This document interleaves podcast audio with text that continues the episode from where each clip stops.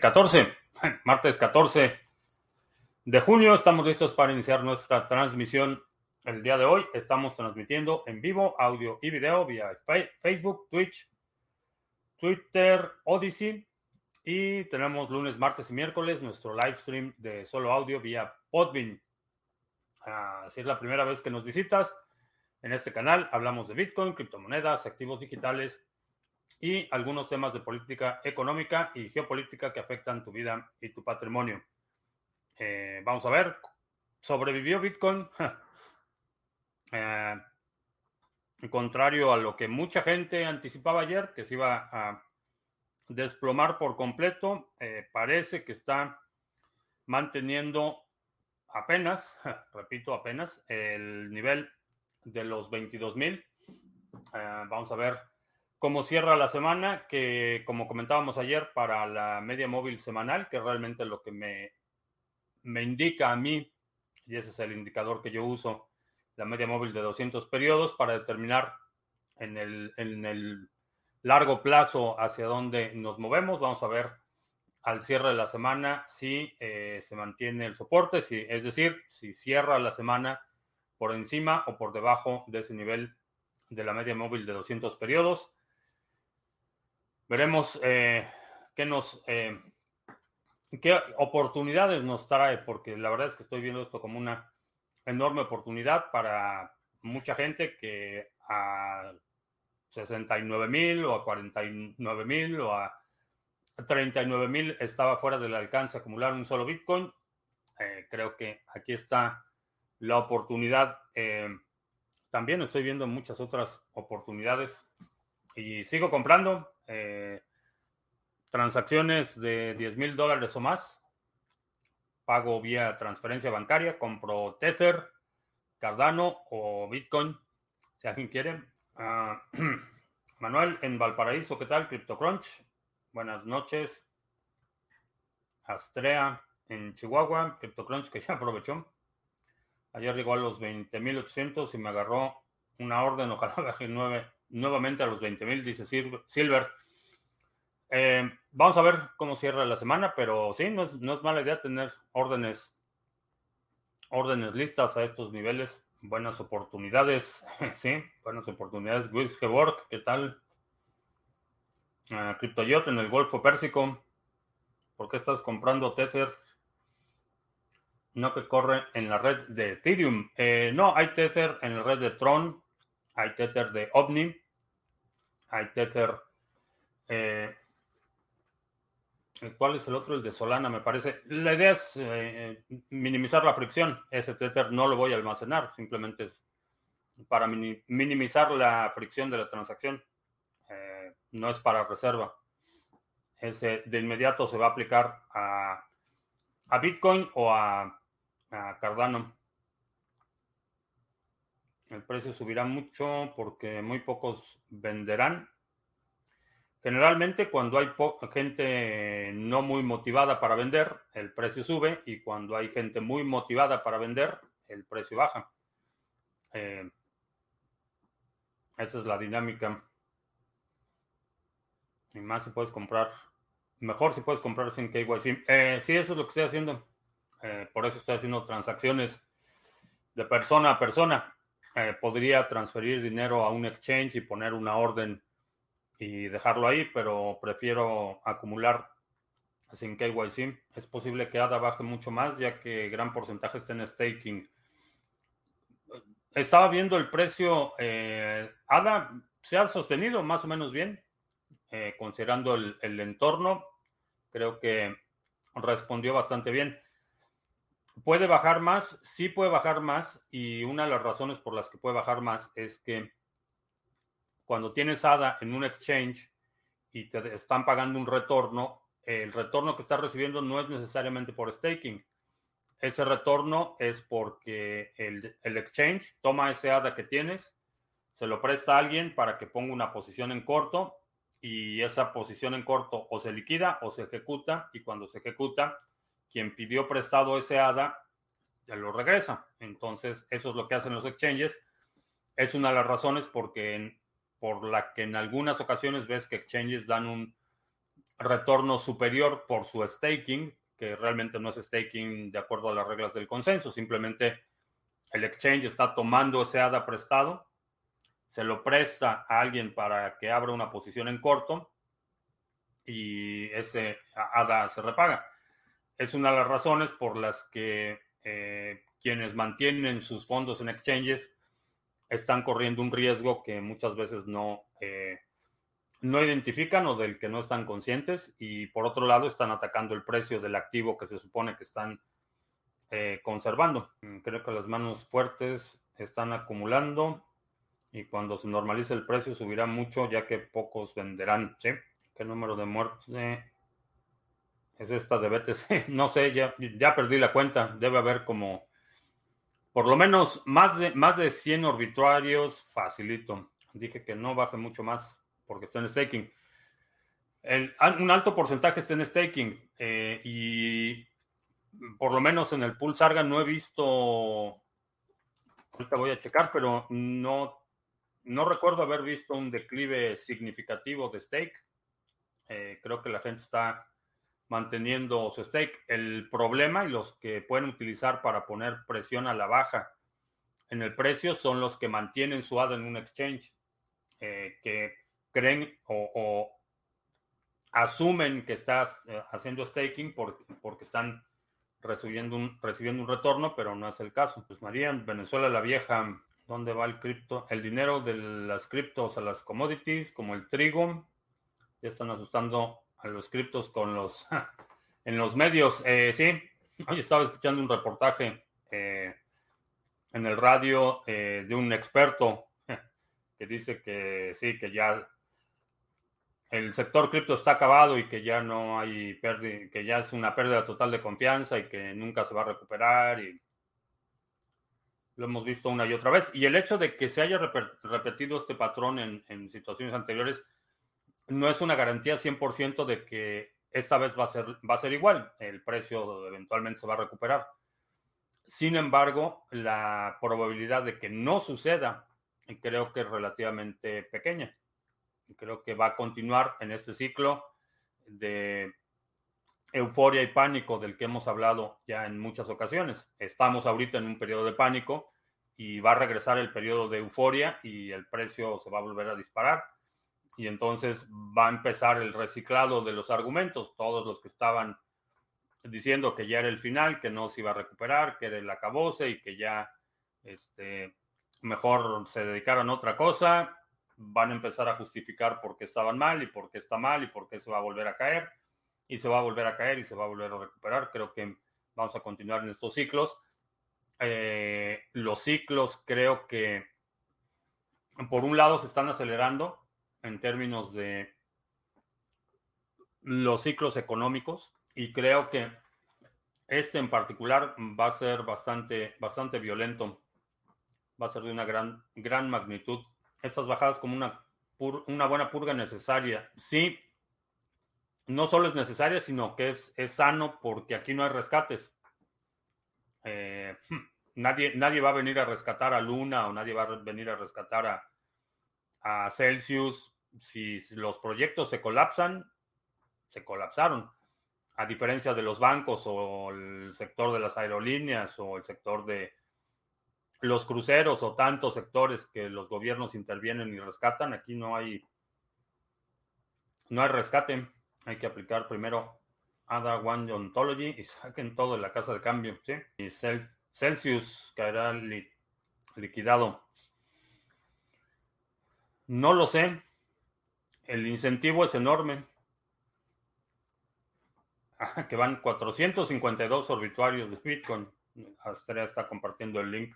Ah, ¿Por qué Salinas Pliego le tira tanto al cacas? Estaban muy amigos al inicio del sexenio. Eh, Salinas Pliego ha sido un. se ha acomodado sexenio tras sexenio, no importa quién sea el presidente, se ha acomodado la licencia de radiodifusión de, Grupo Azteca depende de que eh, la familia Salinas Pliego esté en buenos términos con quien esté de presidente y por eso hubo un momento muy particular en la campaña eh, y no me acuerdo si estaba, creo que sí estaba transmitiendo en esos días, no recuerdo, pero fue muy clara la transición una vez que llegó el CACAS este, a un acuerdo eh, de inmunidad con el presidente anterior. En ese momento vimos un cambio radical en el discurso tanto de TV Azteca como de Televisa y la razón por la que le está tirando tanto es porque ahora ya es una amenaza. En su momento fue un aliado. Eh, se pudo acomodar al inicio del sexenio Salinas Pliego pero está viendo que lo único que hizo fue alimentar al enemigo y ahorita ya le queda claro que los delirios autoritarios de el CACA son una amenaza para, para sus empresas. José, desde Costa Rica, que hoy calificaron para el Mundial. Estamos en el .com 2.0. Eh, no, no es como el .com Primero porque no hay rescates y segundo porque no hay barreras de entrada. Como las personas son manipuladas y están más al pendiente de la farándula que de la economía. Pan y circo. Pan y circo para los pobres. Si Ada y las demás que tengan opción de staking para tenerlo en la casa de cambio. Si Ada y las demás que tengan esa opción tienen su staking, ¿para qué tenerlo en la casa de cambio? No lo sé, en algunos casos, eh, algunos exchanges te, te ofrecen un retorno mayor. Estas caídas, en estas caídas ya no salen los youtubers. Sí, vemos esto, mucha gente desaparece durante la corrección de los mercados y vuelven a aparecer cuando eh, el mercado va hacia arriba de nuevo. Cuando la Fed dice si sube o baja los intereses, ¿tú qué crees que haga Powell? No importa qué es lo que haga, eh, no importa qué es lo que vaya a hacer la Reserva Federal, no hay alternativa, no hay salida posible. Está en un callejón sin salida, ese es el problema. Entonces, si toman la opción de incrementar las tasas de interés, va a empezar una quiebra masiva de negocios, eh, embargos, desalojos, eh, embargos de automóviles, embargos de propiedades. Sería un caos si suben las tasas de interés. los negocios no van a poder seguir operando, están operando con márgenes muy pequeños y, va a ser una, una bola de nieve de bancarrotas. Esa es una opción. Si suben las tasas de interés para contener la inflación. Si no suben las tasas de interés para contener la inflación, la inflación va a continuar y va a tener consecuencias similares, aunque las consecuencias por la devastación inflacionaria creo que pueden ser más conducentes a un escenario de violencia inmediata. Entonces, no hay salida, no hay una, no hay una buena opción. Cualquiera de las dos que tome, subir las tasas de interés o no subir las tasas de interés, va a tener consecuencias profundas en, en el sector. Creo que subir las tasas de interés va a afectar al, digamos, al sector productivo de mayoreo primero y después al consumidor eh, en ese orden. Dejar que la inflación continúe va a afectar primero al consumidor o los efectos van a ser mucho más notorios para el consumidor y ahí la, asignación de culpa directa va a ser con el gobierno, no va a ser con los productores. Si suben las tasas de interés y afectan primero al sector productivo, eh, dan por lo menos la excusa o, buscan un culpable, un chivo expiatorio eh, para asignarle la culpa de lo que se viene, pero Ninguna de las dos es una buena salida. En Pliego se jacta de que todo su dinero lo hizo muy heroico sin ayuda del gobierno. ¿Qué tan cierto es? Eh, totalmente falso. La, primero, la concesión de TV Azteca fue un regalo de, del gobierno de Salinas. Eso que no, que no quede la menor duda. El TV Azteca, Televisión Azteca, era lo que era el Instituto Mexicano de, de televisión y medición, que era una entidad paraestatal, era controlado por el gobierno. Y esas frecuencias se licitaron y las ganó el Grupo Salinas eh, y crearon TV Azteca. Eh, el Grupo Salinas se dedicaban a, las, a los muebles, eran Salinas y Rocha.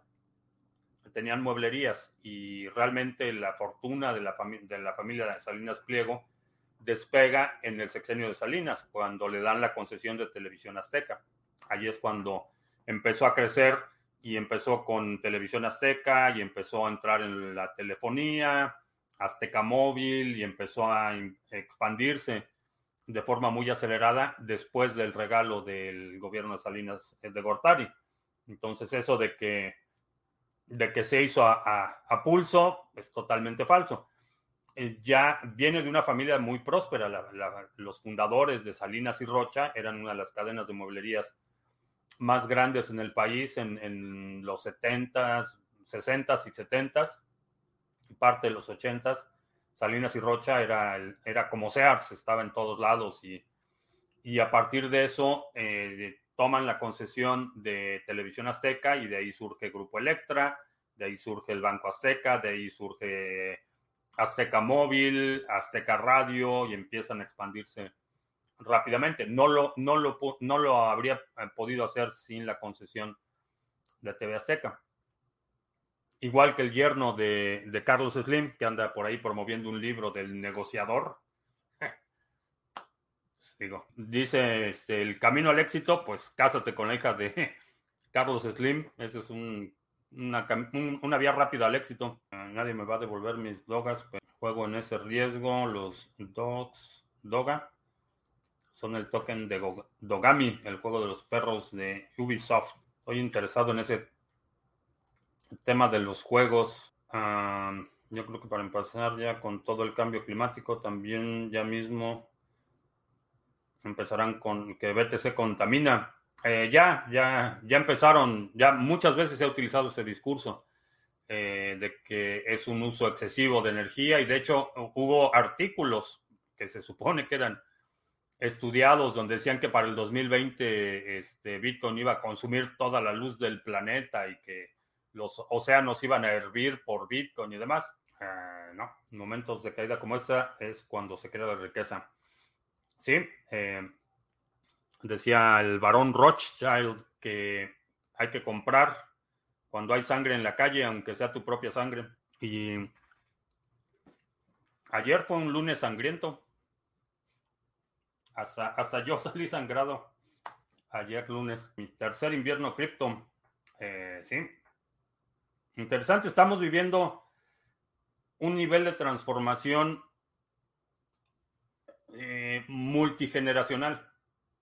Nacho, ya llegó el, mata, ahora es matapájaros. Encontramos ahí un, un montón de plumas en la cocina hoy en la mañana.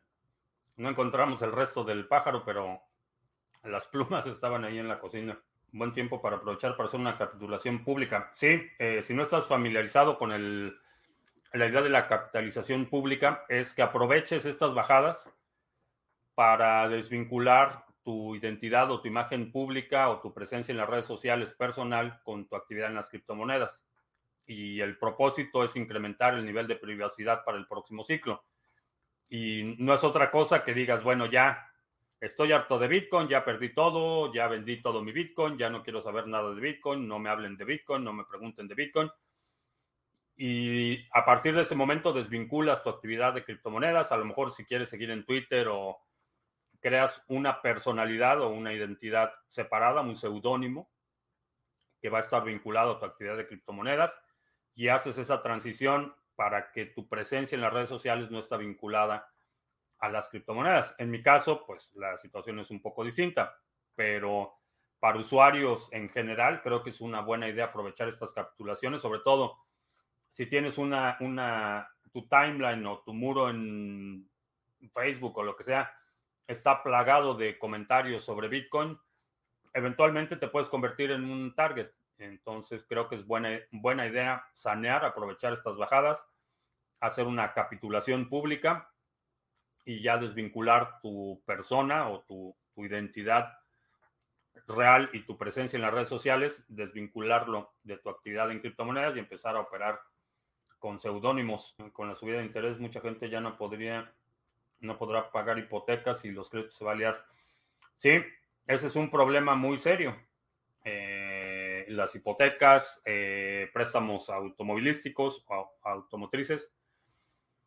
Y un problema muy serio es que vivimos en una sociedad totalmente endeudada. Eh, las empresas están endeudadas, las personas están endeudadas, los gobiernos a todos los niveles están endeudados Entonces, eh, el incremento de las tasas de interés, lo único que está forzando es a que se incremente la, la impresión de dinero. No hay otra forma. Van a hacer un tipo de rescate para hipotecas o van a hacer un rescate para deudores o lo que sea. Ese rescate no es otra cosa que imprimir más dinero. Entonces, solo están aplazando el problema. Incrementan las tasas de interés, hacen que la inflación baje temporalmente, pero para mitigar las consecuencias de eso, tienen que imprimir más dinero para subsidiar las hipotecas de la gente que ahora ya no puede pagar porque los intereses están muy altos. No hay, no hay una salida y ese, es, y ese ha sido mi argumento y esa es una de las razones por las que estoy tan eh, cierto de que Bitcoin es la única salida razonable en este escenario. No hay una salida para el modelo fiat.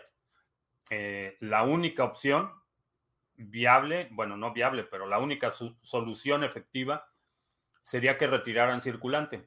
Eh, una, una, tres fases. La primera, retirar circulante.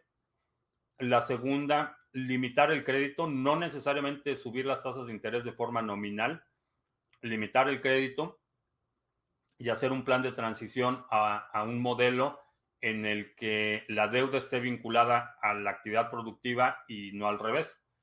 Esa es la única salida que veo y no, no hay una ni voluntad política, ni determinación, ni capacidad política para implementar algo así. Entonces, la única salida que veo a esta locura eh, financiera es, es Bitcoin y por eso es que estoy tan cierto de que va a ser una tabla de salvación para el patrimonio de mucha gente, que va a ser va a ser un, un, tsunami. Y una vez que empiece, una vez que el mar se empieza a retraer, ya no hay forma de detenerlo. Entonces, Bitcoin, balas, bolillos, botica y biblioteca. Eh, el tema de que ya no habrá hospitales psiquiátricos en México. No sé, no he visto, no sé de qué se trata. No sé si es porque el gobierno va a dejar de operarlos o porque ya no van a tener hospitales separados, no, no tengo idea. Si yo compro BTC en 300 dólares y hoy vale 22 mil, es reserva de valor. ¿Sí? Reservó tus 300 dólares. En Europa no hay Fed o cada país determina las tasas de interés o cómo funciona. Europa, los, los miembros de la Unión Europea cada país tiene su banco central, pero su banco central es, una, es un títere del Banco Central Europeo. Realmente la, criminal convicta Christine Lagarde, eh, la que firma tus euros, si tienes un billete de euros y está firmado por Cristina Lagarde, es una criminal convicta. Fue eh, condenada por corrupción. Esa es la que firma tus billetes. Eh, el Banco Central Europeo es el que determina la política monetaria. Valcast, a partir del techo se puede saber el suelo aproximado, si el techo fue 64. Eh, necesitaría hacer un cálculo de, cuál sería el piso, pero eh, creo que estamos cercanos a ese nivel. Y el, el, rango que veo o, el nivel que me indica si hay un, un, cambio en la dirección, que eso es lo primero que necesito determinar, si hay realmente un cambio de la dirección en el largo plazo, va a ser terminando esta semana si la media móvil, o sea, si el, si el cierre semanal es por encima o por debajo de la media móvil de 200 periodos. Eso es lo que me va a determinar si estamos en un cambio de tendencia en el largo plazo. Eh, pero creo que estamos, eh, eh, si vemos el, canal ascendente de Bitcoin, creo que estamos cerca del próximo suelo. Mónica, saludos sobre dominios sobre la web 3.0. Pues una actividad especulativa. Eh, le estás apostando a que va a haber demanda en el futuro. A lo mejor sí puedes. Si tienes algunos buenos, sí podría ser una, una buena opción. Los dos Salinas, el empresario y el político, son familia. No, creo que no. Creo que no tienen lazos familiares. A lo mejor por ahí algún pariente común lejano o algo así, pero no hay lazos familiares directos. ¿Qué es mejor un presidente que es millonario y quiere manejar el Estado como un negocio para hacerlo más productivo o otro que quiere imprimir dinero para sacar a las personas de pobres o darle trabajo en el gobierno a las personas? Ninguno de los dos, ninguno de los dos. Los dos están mal. En BitClub, 700 millones de dólares en Ya el Departamento de Justicia está fincando cargos. Estamos viviendo historia. Sí, eh, esto que estamos atestiguando, que estamos viendo en primera fila, que yo me considero privilegiado de eh, poder atestiguar este, este tiempo en eh, la historia de la humanidad. va, a haber, va a haber cursos universitarios en el futuro donde se estudien las guerras de Bitcoin, las guerras por la escalación y las guerras mediáticas y cómo la gente primitiva de siglos anteriores este, tenía un sistema de modelo basado en deuda. Eh, lo que estamos viendo hoy es lo que se va a estudiar eh, en el futuro. Puedes saber la dieta de Nacho. Nacho come... Eh, generalmente comen alimento comercial. Un par de veces por semana comen atún o comen eh, comida ah, no procesada, pero eh, latas de la enlatada. Bueno, no en lata, en empaque. No es realmente una lata. Un par de veces por semana comen eso. En el verano generalmente trato de incrementar el atún y la comida con mayor humedad porque requieren más humedad durante el verano y pues cuando estamos cenando le entran a las hamburguesas, a las chuletas, a los tacos. A Nacho le encanta el jamón, el queso, así es que le entran a todo. Ah, ¿Cómo superaron la partida de la güera? Es, es parte de la vida. Es un, momento muy triste, eh, pero es parte de la vida y mientras estuvo viva la güera le dimos la mejor, la mejor vida posible. Eh, murió en paz, eh, murió contenta, estaba ronroñando en mis brazos cuando le inyectaron. Entonces, eh, sí, fue, fue brutal. Eh, pero recordar los buenos momentos que vivieron y la buena vida que tuvieron. Y aquí en, en el jardín tenemos un rincón, el rincón de la güera, donde enterramos su, eh, su tazón y uno de sus juguetes preferidos. Y encima de eso estamos creciendo girasoles. Entonces ahí, ahí tiene su rincón en, la casa. Pero fuera de eso es día a día, eh, día a día, no hay, no hay de otra. Y lamento mucho la pérdida. ¿Qué va a pasar con las automotrices si los autos suben tan caros que ya no se pueden comprar o baja la demanda? Eh, lo que va a suceder es que empiezan a subir de precio. el mercado secundario, los vehículos usados también empiezan a subir de precio eh, llega un punto en el que eh, las empresas automotrices, primero las agencias distribuidoras tienen que empezar a despedir gente y luego los fabricantes tienen que reducir el nivel de producción y luego eh, toda la gente que le vende a los fabricantes, toda la cadena de suministro empieza a reducir su actividad. No hay, no hay de otra el galón de combustible en Estados Unidos ya lo tienen sobre 5 dólares. Sí, en la mayor parte del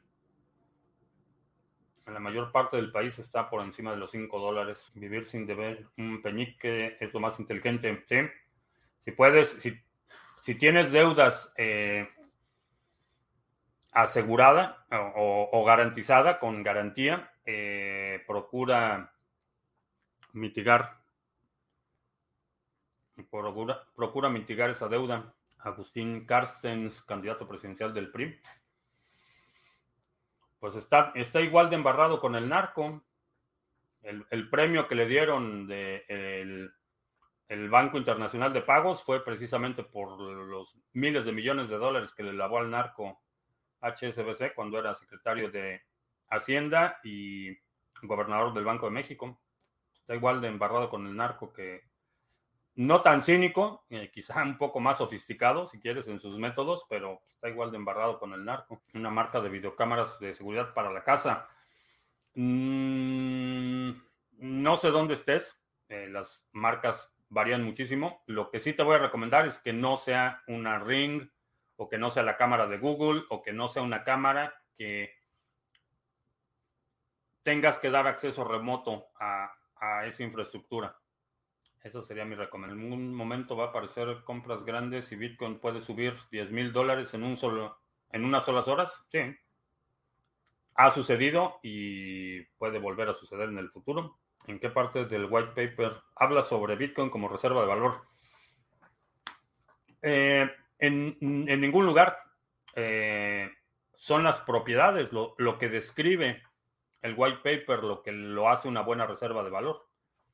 En ningún lugar dice que Bitcoin debe ser reserva de, valor o que debe ser algo. Eh, si lees el white paper, es un documento técnico descriptivo de cómo funciona el protocolo. Y nada más. Esas, esas eh, atributos y las cualidades técnicas del protocolo es lo que lo hace una buena reserva de valor.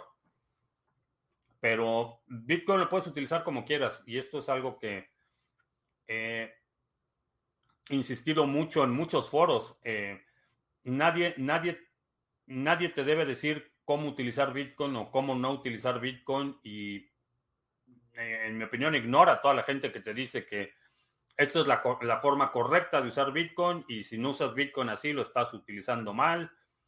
O los que usan Bitcoin así y asado no saben lo que hacen etcétera. Es un protocolo de participación voluntaria, no permisionada, y tú puedes utilizar Bitcoin para lo que quieras.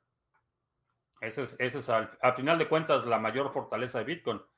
Hay gente que lo quiere utilizar como colateral para un crédito, hay gente que lo quiere utilizar para eh, tener control de sus ahorros, hay gente que lo quiere utilizar como instrumento de cambio inmediato, hay gente que lo quiere utilizar eh, simplemente como, como un apalancamiento, como un hedge ante otro tipo de inversiones. Hay gente que lo quiere utilizar únicamente de forma especulativa y no hay una forma correcta o incorrecta de hacerlo. Eh, yo en este canal comparto eh, mi postura, mi idea, lo que yo creo que es bueno para mí. Pero fuera de eso, si tú decides utilizar Bitcoin este, para pagar tu supermercado, pues adelante. Esa es, esa es una de las ventajas del protocolo abierto no permisionado, que no hay ninguna persona o entidad reguladora que te diga, estas son las formas aprobadas de utilizar Bitcoin, como lo hacen los bancos. Un banco te va a decir, estos son los usos autorizados y fuera de estos, si, si tratas de comprar cualquier otra cosa, en cualquier momento el banco puede declinar el cargo porque no está de acuerdo en lo que estás comprando o, o no está de acuerdo a quién estás comprando. Aquí nadie te va a decir cómo puedes utilizar Bitcoin o cómo debes utilizar Bitcoin, aunque hay mucha gente que le encanta predicar, eh, eh, subirse en, la montaña de, la superioridad moral para decir a la gente si usas Bitcoin bien o usas Bitcoin mal. La realidad es que nadie te puede, te puede decir cómo utilizarlo. Para mí, a largo plazo, pensando en, décadas, para mí es una reserva de valor. Eh, para eso lo estoy acumulando. Para otra gente, a lo mejor es únicamente un instrumento de cambio de corto plazo y no hay una respuesta correcta o incorrecta. si Bitcoin está subvaluado, ¿sí? Ah, ¿Por qué está mal tanto el presidente millonario que imprime dinero como el que imprime dinero? Ah, porque esa idea de, que el gobierno opere como un negocio, aunque en principio suena atractivo por, la eficiencia, es una mala idea porque el gobierno no debe ser negocio, no debe ser operado como un negocio, eh, no debe de buscar el tipo de eficiencias que se buscan en los negocios. El gobierno, la única justificación que tiene el gobierno para cobrar impuestos es para mitigar las necesidades colectivas en aquellos entornos en los que la iniciativa privada es incosteable, ineficiente o inoperante. Eso es todo, esa es, la función del gobierno. Cualquier otra cosa que pueda estar en manos de la iniciativa privada no lo debe estar haciendo el gobierno y, las funciones se reducen a muy poco, muy pocas áreas de, incumbencia eh, deberían de tener los gobiernos, en mi opinión. No hay, no hay ninguna razón para que el gobierno esté produciendo, por ejemplo, o que esté compitiendo con empresas en telefonía o en generación eléctrica o en distribución de combustibles. Hay muchos sectores en los que históricamente los gobiernos son atroces para operar cualquier cosa. Llámese eh, energía, empresas de energía, llámese bancos, llámese fábricas en, en, los 70s, en los parte de los 80s todavía. Por ejemplo, había eh, el gobierno de México operaba fábricas de cemento, fábricas de fertilizantes, operaban eh, eh, todo el sector de telefonía, todo el sector de, electricidad, combustibles. Tenía un montón de monopolios, hasta fabricaban camiones. Había una fábrica de camiones que se llamaba Diesel Nacional, que era subsidiada, era una, una paraestatal. Entonces tenías gobiernos fabricando camiones, este, dando servicios de teléfono, eh, y era un desastre. La verdad es que era eh, llamarle infraestructura del tercer mundo es, mucho. Eh, los camiones de Dina Nacional, que todavía por allí ocasionalmente ves, ves algunos circulando, eran ineficientes, fatales, una empresa que era un, hoyo, que perdía dinero a diestra y siniestra. Altos Hornos de México, otra empresa que era acerera, eh, de fundición de acero, también operada con el gobierno, cada año pérdidas multimillonarias y se robaban equipo y el sindicato y un montón de problemas. Pero esta idea de que la eficiencia del sector privado debe ser una guía o un modelo de operación para los gobiernos es una idea equivocada. Eh, lo que debe hacer el gobierno es aquello que la iniciativa privada no puede hacer y es únicamente para mitigar aquellas áreas de servicios donde la iniciativa privada no puede ser eficiente o las que hay que subsidiar, por ejemplo, el sistema penitenciario. Esa es una atrocidad que se maneje como un negocio. El sistema penitenciario es un costo social, es un, costo en el que incurrimos para vivir en una sociedad medianamente civilizada y mantener marginada o, controlada a la gente o a los actores que son más nocivos para el resto de la sociedad. En las cárceles, la operación de cárceles, por ejemplo, es una actividad que tiene que ser subsidiada. Entonces, eh, por eso está mal, porque el propósito del gobierno no es ser eficiente de la forma en la que son eficientes las empresas. El propósito del gobierno es mitigar o, eh, solventar, eh, ejecutar esas actividades en las que por razones de mercado o por razones éticas la iniciativa privada es inoperante. Y el otro, el que imprime dinero, pues creo que la respuesta debe ser obvia. Ahí está Venezuela. Un buen dominio se puede vender como activo intangible sin tanto papeleo. Eh, vas a requerir únicamente el, el contrato de la transacción. si lo vendes aquí en Estados Unidos, bill of sale es suficiente. Eh, en algunos casos, y sobre todo si lo, lo vas a utilizar para fines eh, patrimoniales, a lo mejor vas a requerir una evaluación, contratar una empresa evaluadora de activos digitales, que están atentos, una empresa evaluadora de activos digitales. Acá tuvimos un presidente millonario, gobernó para él y su familia y sus amigos a pesar del COVID y la crisis política, aún es más millonario que antes. Eh, sí, es un... Y ha habido muchos casos. Eh, eh, el italiano, este, ¿cómo se llamaba? Berlusconi y aquí, pues acabamos de ver a la gente naranja y un. Es una mala idea. En Venezuela puedes pagar el automercado con Bitcoin, aunque la criptomoneda más popular es BNB. Antes era Dash. Dash casi no se usa así. Se acabó el marketing de Dash y se acabó Dash. Entonces es una mala idea privatizar un gobierno. Eh, no es una mala idea. Eh, hay algunos principios de eficiencia que pueden ser aplicados al gobierno, que es muy distinto a operar el gobierno como si fuera una empresa. Eh, son distintos. Las cárceles en Estados Unidos son administradas por entes privadas. Algunos sí. Eh, creo que el gobierno federal ya canceló todos los contratos de cárceles privadas, pero hay algunos estados que sí tienen empresas multimillonarias que cotizan en la bolsa, inclusive que operan cárceles. Entonces, lo que hacen es que construyen la cárcel y hacen un contrato con el Estado. Y me refiero a Estado a nivel estatal, no el Estado como entidad nacional. Por ejemplo, el Estado de Texas tiene contratos con algunas compañías que operan las cárceles en algunos condados, por ejemplo. Hay cárceles que aunque son, están bajo control del condado, la operación interna, el personal, eh, los servicios médicos, los servicios de custodia, todo eso es una empresa privada la que da estos servicios, que es una pésima idea. Es una pésima idea porque estás incentivando el encarcelar más gente. Si tienes una cárcel cuyo modelo de negocio depende de que haya más clientes y esos clientes son presos, pues estás incentivando encarcelar a más gente. bueno, a los que tengan problemas de vejiga chica, vamos a hacer anuncios. Sarga, ya tenemos todos los pools en un solo lugar. Los pools de staking, Cardano, Waves, Harmony, Band, Ontology, más los que se acumulen pools de minería y otros proyectos en los que estamos desarrollando, todo en un solo lugar, en la página de Sarga.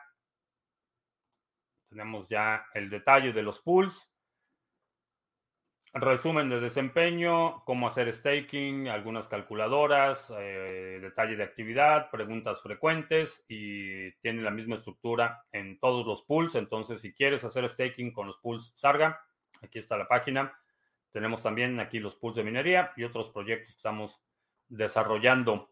Eh, también contacto, los enlaces a Discord, a Twitch, el canal de noticias de Telegram, todo en un solo lugar. Checa la página en sargachet.cloud.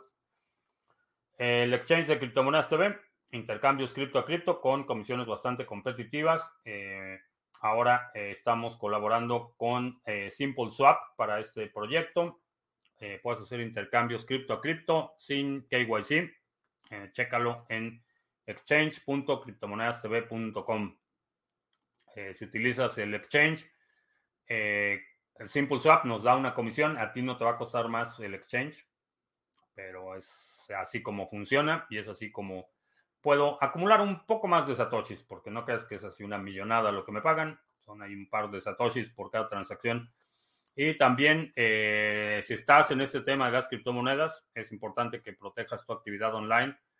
Para eso utilizo NordVPN y lo he recomendado ya desde hace mucho tiempo. Si utilizas el enlace que está en la descripción del video o del podcast, si nos estás escuchando en la versión podcast, eh, y contratas el servicio, eh, NordVPN nos va a dar también un par de dólares, a ti no te cuesta más y ya, esos son los anuncios y ahora pues tienen que ir al baño más rápido porque ya son anuncios más cortos. Sale un mineral mantener a cada preso. Sí, pero es, lo, que, lo que me refiero con los incentivos. Tienes un, modelo carcelario en el que el incentivo, la ganancia está por tener más gente encarcelada o por darle menos a los que ya están encarcelados. Entonces, comparadas, eh, eh, por ejemplo, cárceles operadas de forma privada, la calidad de los servicios médicos es mucho peor, la calidad de los alimentos es mucho peor, los problemas de seguridad son mucho mayores, la corrupción es rampante, entonces tienen muchos problemas que no tiene la infraestructura del Estado porque el incentivo es la la ganancia, relleno de café. Porque el incentivo es la ganancia. Y ha habido, hubo un caso hace un par de años que a un juez eh, lo metieron a la cárcel porque tenía, estaba ahí recibiendo dinero de un operador de cárceles en ese condado y estaban encarcelando gente a diestra y siniestra a cambio. Esta empresa le pagaba al juez por cada persona encarcelada, por cada condena que ponía el juez, le daban ahí un dineral y es una distorsión de los incentivos. Eh, ¿Cuánto tiempo crees que tarden en normalizarse los precios de los autos usados? Eh, depende a qué te refieras con normalizarse, pero que regresen a su nivel anterior, no. Que se estabilicen a lo mejor tres años más. Porque esto, esto que estamos viendo ahorita no es ni culpa del COVID, ni culpa de Putin, ni de Ucrania, ni de nada de eso.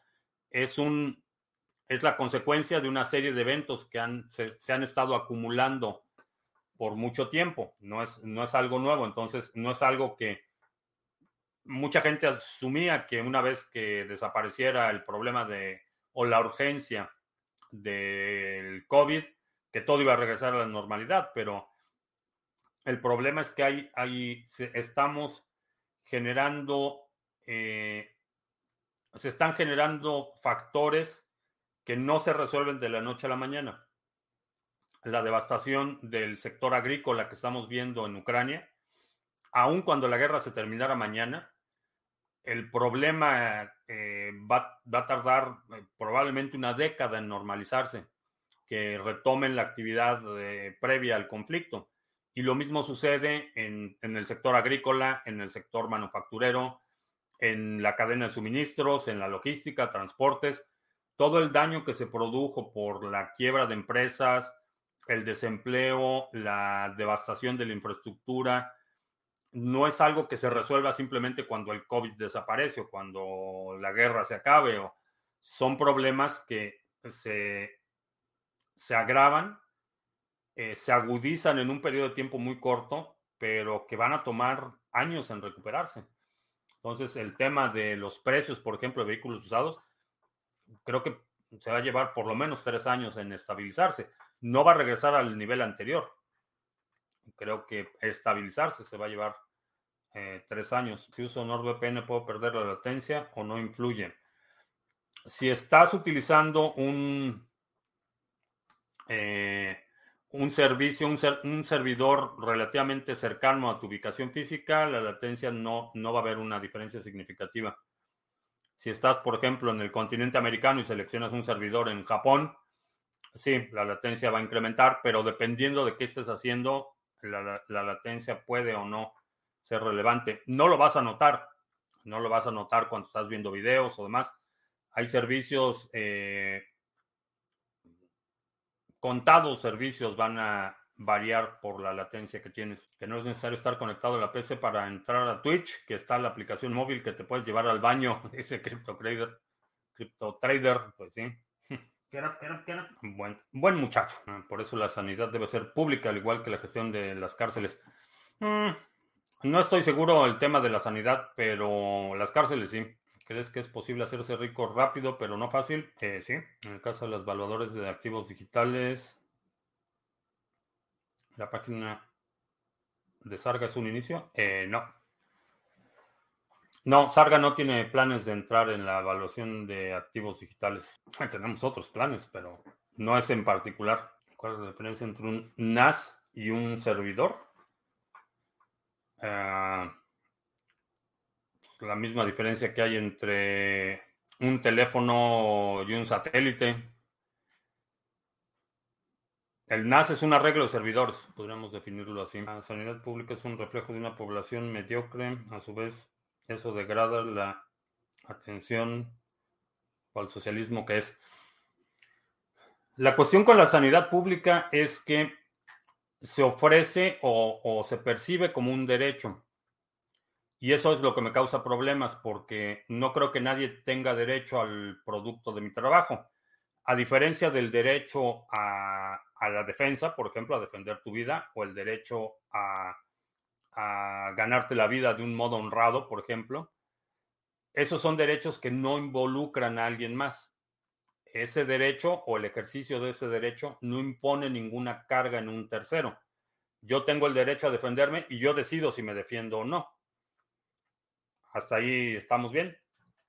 Con el tema de la sanidad, tenemos que la sanidad no es algo que yo, un servicio que yo pueda hacer sin la cooperación o colaboración de un tercero.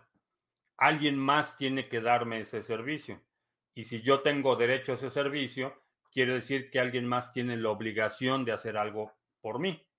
Y esa es la parte que no, no me acaba de convencer, eh, que creo que está mal. El hecho de sentirme que yo tengo el derecho a forzar a alguien a que dé un servicio. Mm, no, un derecho es algo que yo puedo ejercer o no, pero que no impone una carga o una obligación en un tercero. Y ese es el problema de la salud en términos de, la salud como un derecho. Me parece razonable y económicamente tiene sentido que los gobiernos incentiven a la población para que sea lo más sana posible. Una población sana no, no solo eh, demanda menores recursos, es eh, mucho más eficiente, mucho más productiva. Económicamente tiene sentido una población sana Pero por otro lado, el hecho de, presentar la sanidad como un derecho quiere decir que alguien más tiene la obligación o, o ese derecho impone la obligación en alguien más. Es una herramienta para poner discos duros. Sí, es un arreglo de servidores. Yeah, he was just napping here. No. Guapa. Los 1800 inventaron un motor de hidrógeno que realmente era conveniente para la mayoría, no contaminaba, era económico, pero los grupos de poder impusieron el motor de combustión interna. Eh, sí, lo mismo pasó con vehículos eléctricos en el que fue en los noventas. Eh, California tenía un programa muy ambicioso de vehículos eléctricos y por alguna razón desaparecieron todos. que si creo que el azúcar es igual o peor que la cocaína, otras drogas ilícitas. Tiene un efecto adictivo similar, o bueno, equiparable, digamos. La cuestión con el azúcar es que no modifica tu conducta. El alcohol, por ejemplo, se modifica tu conducta. Y hay gente que cambia de personalidad completamente y pierde control. Y eso no sucede con el azúcar. Es un más un asesino a largo plazo el azúcar. ¿Hasta dónde se extenderá la carnicería de los mercados? Los mercados financieros, no, no tengo idea hasta dónde van a llegar, pero creo que todavía no hemos visto el, la caída. Si recibo ADA de un extraño y se delega, el extraño puede saber cuánto tengo delegado y dónde. Sí, hoy vi en una farmacia unas gotas de CBD y valían 50 euros. Pues hay que ponerse a sembrar CryptoCrunch. Ah, BTC podría ser la única solución a todo esto, pero los grupos de poder de hoy se pelean hasta la muerte para evitarlo. Solo resta ver cuántas, cuántos años o décadas pueden luchar. Sí, supongo, digo, hay mucha, hay mucha, mucha oposición, pero no, no pueden evitar que utilices Bitcoin. Eso es lo más importante y eso es lo más valioso. No importa qué es lo que hagan o qué es lo que digan, no pueden evitar que una transacción ocurra. Eh, no pueden impedir que alguien cree una cartera con 12 o 24 palabras y que almacene toda su riqueza ahí. No lo pueden evitar y eso es y esa es una de las principales fortalezas. Es verdad que el Litecoin ya es anónimo, eh, ¿no? Tiene una función puede incrementar la anonimidad de una transacción, pero no es, no es anónimo. Si el azúcar cambia la conducta, en especial de los niños, los hace hiperactivos.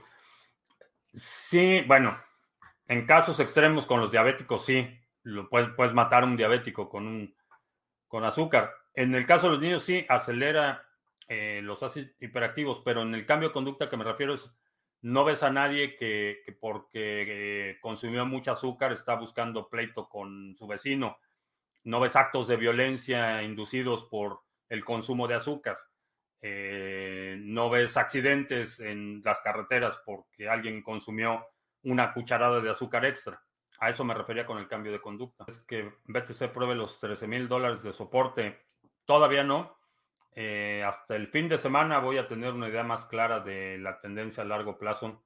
Vamos a ver cómo cierra la vela de semanal y verlo con el, la media móvil de 200 periodos. Eso es lo que me va a dar una idea.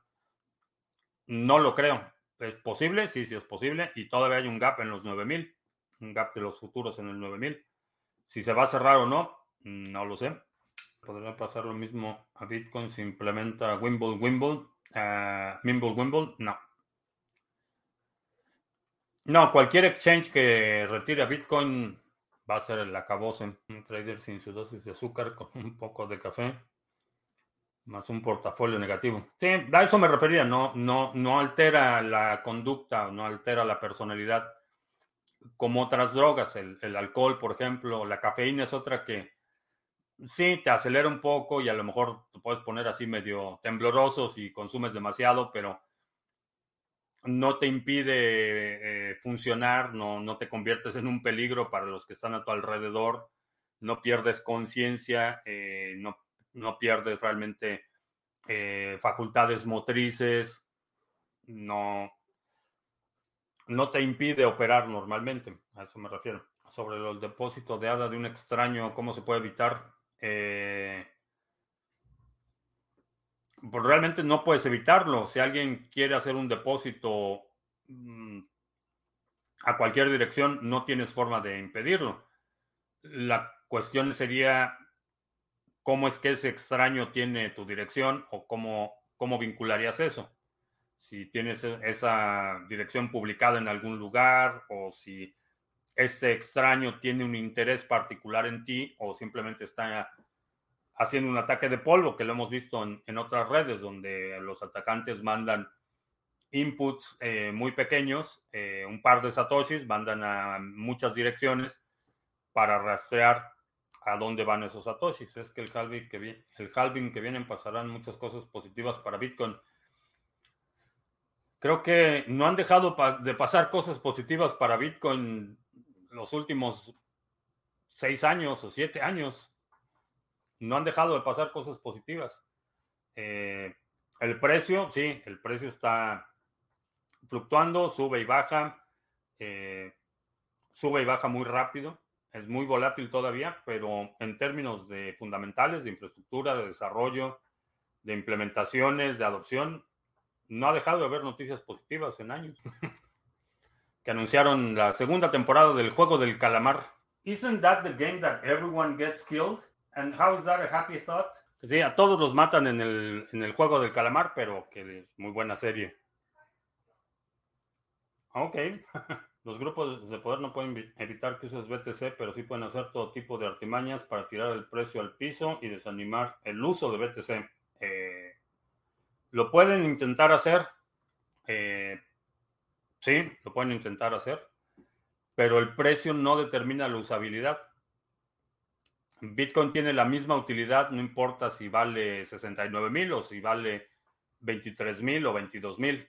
La usabilidad es la misma, esa no ha, cambiado. Los fundamentales no han cambiado.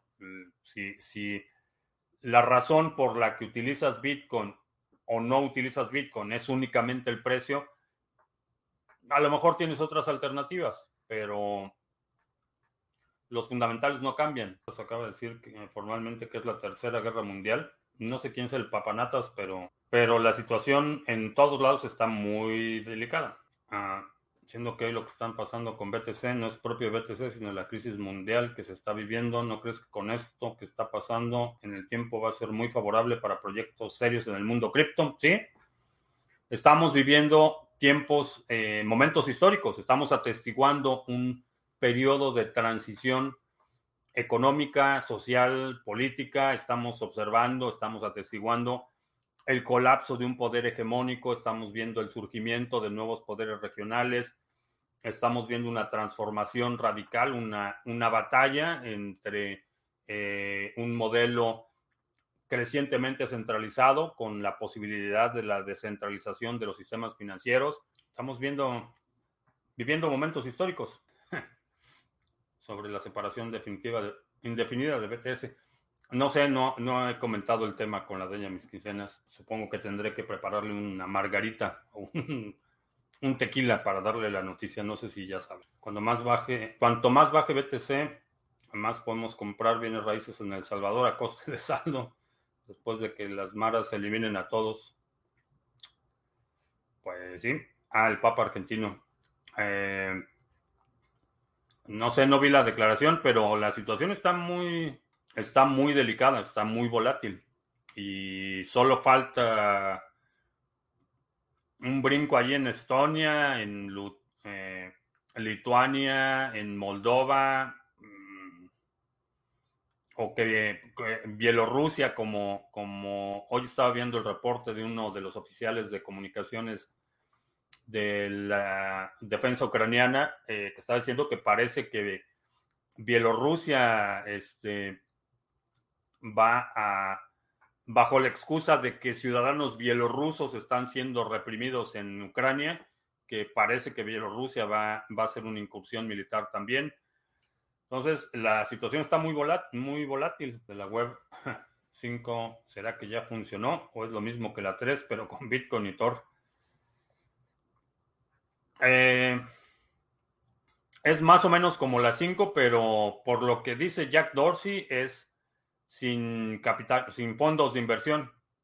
es realmente descentralizado, no la ilusión que han vendido proyectos como Solana o algunos otros que te dicen que son eh, descentralizados, pero tienen el modelo de capital de riesgo. ¿Tan probable es una guerra civil en Estados Unidos? Probable. ¿Qué tan probable? Las probabilidades se están incrementando. Eh, hoy en día es mucho más probable que suceda que hace un año, inclusive. Eh, hay muchos eh, puntos de contención. Ahí estamos en un periodo de una guerra de baja intensidad, pero es, es probable, ¿sí?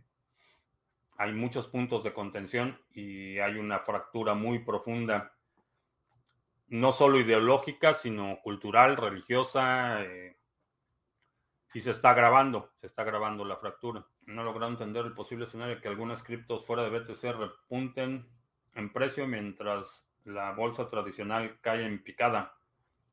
¿Cómo sería eso viable? Eh, capital buscando refugio, porque cuando, cuando los mercados se desplomen, y, de hecho, ve, la mayoría de las acciones, particularmente las que tuvieron un desempeño mejor en los últimos tres o cuatro años, Muchas de ellas están a niveles de, la mitad o menos de lo que valían en su máximo. Entonces la caída ha sido considerable en muchas, eh, las de mayor capitalización. Cuando la gente se dé cuenta que la caída va a ser irreversible, eh, creo que va a haber muchos capitales que busquen refugio y ese refugio va a ser eh, va a ser en el sector de las criptomonedas. Nueva Sodoma y Gomorra. Eh, no exactamente, pero, pero hay divisiones muy profundas y no hay una entidad. Históricamente, lo que mantenía la cohesión interna era la, el enemigo externo. La amenaza externa era la que constantemente, a la que el gobierno recurría para incentivar la cohesión interna. Y esto no es, no es único de Estados Unidos, esto lo vemos en muchísimos países. Cuando la, situación interna empezaba a, salirse un poco de control, buscaban un enemigo externo, ya sea un, enemigo físico real o imaginario, como en el caso de Cuba, por ejemplo, o en el caso de Venezuela, que le echa la culpa al, imperialismo yanqui por todos sus males y, eso con la intención de generar la, cohesión interna y la aceptación de los gobiernos eh, esto es una práctica milenaria, ¿no? Eh, el buscar el enemigo externo. Pero a diferencia de etapas anteriores en la historia, estamos en un punto en el que, primero, no hay una entidad que tenga la credibilidad o el respeto de los dos bandos suficiente como para lograr esa cohesión. Y no estoy hablando de una persona, ni el ejército, ni la iglesia, ni el gobierno, ni las enfermeras, ni los bomberos, ni nadie. No hay, no hay una entidad o un grupo eh, que pueda conciliar o que tenga ese nivel de aceptación o, legitimidad social como para poder mitigar un poco la diferencia o para poder mediar en un conflicto. Entonces, no hay intermediarios. Eh, y eso es problemático. Y cuando las sociedades, los países llegan a ese punto en el que no hay un interlocutor respetado o, que tenga legitimidad, es cuando vemos eh, conflictos que frecuentemente derivan en una guerra civil. Cuando ya no hay, no hay un canal de comunicación entre las dos partes y no hay ningún, eh, ninguna entidad o ningún organismo o ninguna institución que pueda mediar el conflicto. Y creo que estamos en esa etapa eh, aquí. Todavía no llegamos al conflicto armado, pero estamos definitivamente en una guerra de, baja intensidad. Ya lo dijo el gecko de Wall Street, que la siguiente crisis sería la última, la, la música se termina. Pues no va a ser la última, pero va a ser bastante violenta. Es parte del plan no sé, soy, soy muy escéptico del, de esa idea de la conspiración monolítica. Eh, creo que mi entendimiento de la naturaleza del poder y de los conflictos de intereses en las organizaciones y las instituciones me hace suponer que no hay, un, no hay una planeación como tal. Lo que han estado es aprovechando los eventos. No son muy buenos para generar estas circunstancias, pero son muy buenos para aprovechar las circunstancias. Y bueno, pues ya vámonos porque ya se está haciendo tarde. Eh, te recuerdo que estamos en vivo lunes, miércoles y viernes 2 de la tarde, martes y jueves 7 de la noche. Si no te has suscrito al canal, suscríbete, dale like, share, todo eso. En los domingos publicamos nuestro resumen semanal. Si hay algún segmento de la transmisión de hoy que quieras sugerir para el próximo resumen semanal, deja un comentario aquí abajo con la marca de tiempo para eh, considerarlo. Y mañana no te pierdas eh, ya todos los detalles para el seminario de DeFi, que va a ser próximamente. Van a ser dos sesiones y ya van a estar todos los, detalles listos para la transmisión de mañana. Y vamos a abrir también el registro mañana mismo. Y ahora sí ya. Por mi parte es todo. Gracias. Ya hasta la próxima.